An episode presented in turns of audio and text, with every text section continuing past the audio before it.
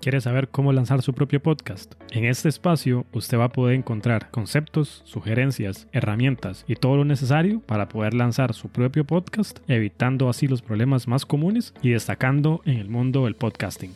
Mi nombre es Andrés Brenes y comenzamos.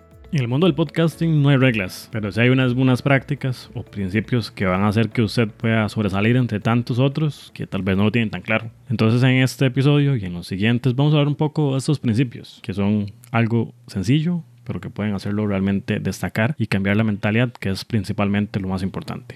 El principio número 4 es que toda falla es información. Todo lo que salga mal es información de primera mano y súper valiosa que otras personas no le van a brindar de ninguna otra manera. El fracaso o el fallar en el camino es parte del éxito. No existe nadie que tenga algún podcast, algún negocio o algún logro importante que en el camino no haya cometido errores. El detalle aquí siempre es aprender de lo que hemos cometido, los errores propios, y si se puede aprender de los errores de los demás, todavía inclusive mejor. Hay mucho valor en saber qué es lo que no se debe hacer y cuáles son los errores que son más sencillos de cometer. Toda persona exitosa siempre deja huellas en su paso por el mundo, por lo que fallar es parte de aprender. En el podcasting siempre hay que estar aprendiendo, siempre hay tecnología que puede hacer nuestro proceso más sencillo, pero que hay que aprender a utilizarla. En el mundo hay personas que no siempre son lo que aparentan, pero la única forma de saberlo que esto está sucediendo es por la experiencia. El equivocarse es parte de lo que implica intentar algo nuevo y tener nuevas experiencias.